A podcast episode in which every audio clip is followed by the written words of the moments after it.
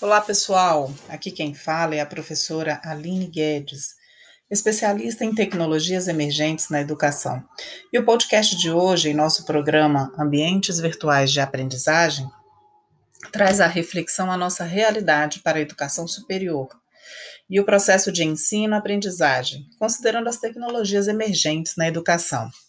Como a UPS, Faculdades Integradas em Brasília, tem proporcionado à comunidade acadêmica a continuidade do processo de ensino-aprendizagem. Ao refletirmos a respeito do ano de 2020, podemos considerá-lo como um momento de mudanças drásticas e de rupturas nas relações vigentes da atual sociedade do conhecimento. Essa afirmação vem ao encontro do acometimento da população mundial pela pandemia do novo coronavírus, Covid-19, que, por sua vez, ocasionou transformações de forma muito rápida e com uma potencialidade inédita para presen a presente geração. Diante desse cenário que se instaurou no país em março de 2020, decorrente da pandemia, a União, estados e municípios atuaram para minimizar os efeitos da transmissibilidade do vírus.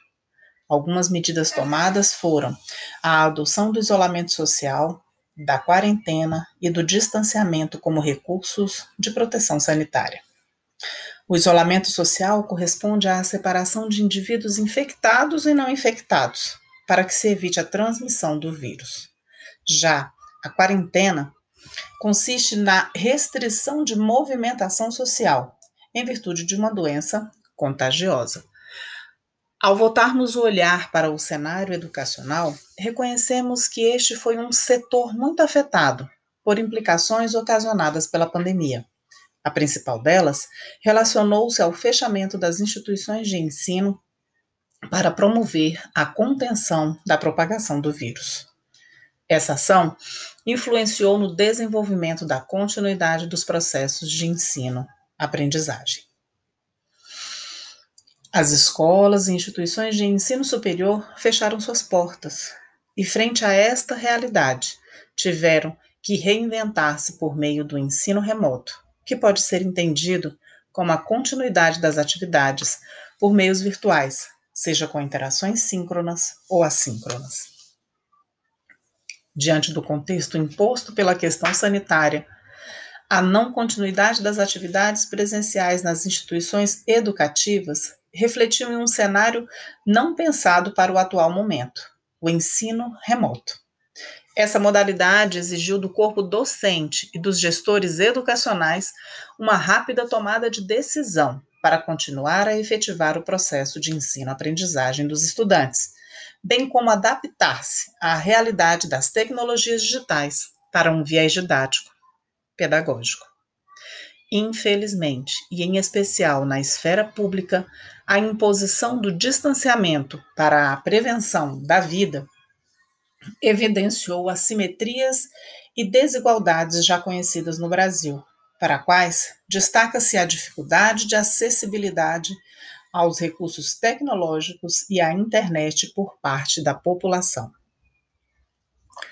Considerando estudos do Instituto Brasileiro de Geografia e Estatística, em 2019, cerca de 40% da população possui microcomputador com acesso à internet nos domicílios e aproximadamente 59% possuem smartphones com pacote de dados móveis.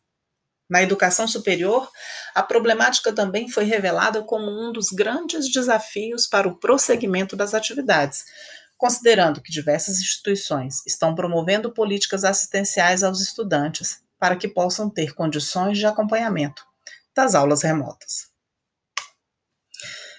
Estes auxílios convergem para a busca da garantia do direito do estudante à educação, pautados no princípio da equidade previsto em nossa Constituição Federal. A nossa instituição, a UPS, em Brasília, adotou aulas em regime telepresencial, com a utilização de plataforma própria para ambientes virtuais de aprendizagem, o e-aluno, sob forma assíncrona, e da plataforma Cisco Webex, com ministração de aulas telepresenciais, nos horários previstos para cada turno, como antes da pandemia, para as atividades síncronas.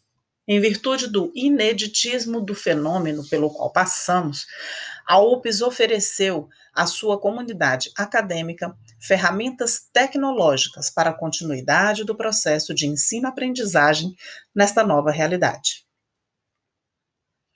O ensino remoto tem possibilitado uma maior compreensão a respeito das potencialidades desta modalidade de ensino-aprendizagem à distância, que surge para o atendimento de uma demanda específica nesse período de crise pelo qual passamos. A utilização de plataformas digitais, videoconferências, ambientes virtuais de aprendizagem são exemplos das ferramentas utilizadas nesta modalidade emergente no cenário educacional.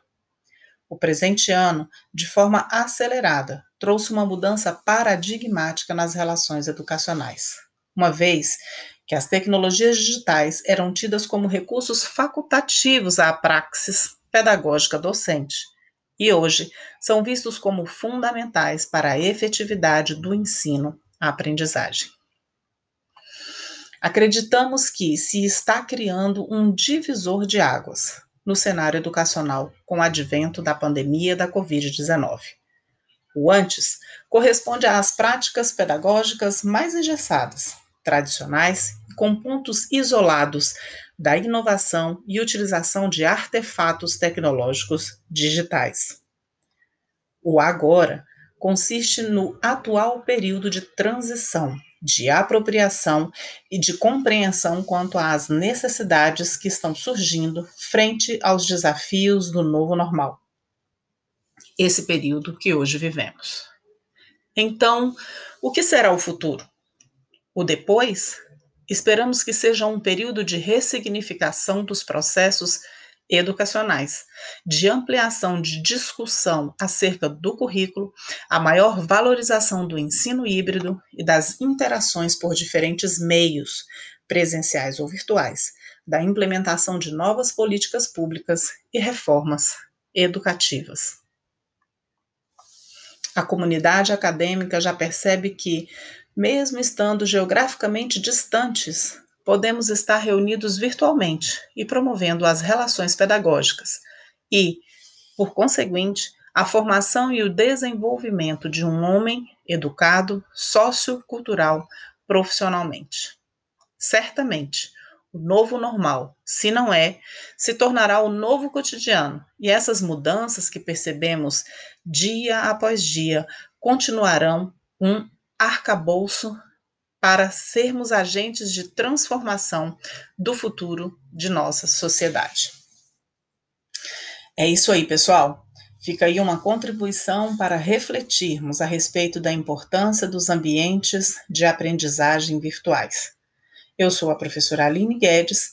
Obrigada por nos ouvir em mais esse episódio da série Futuro da Educação. Até o próximo episódio.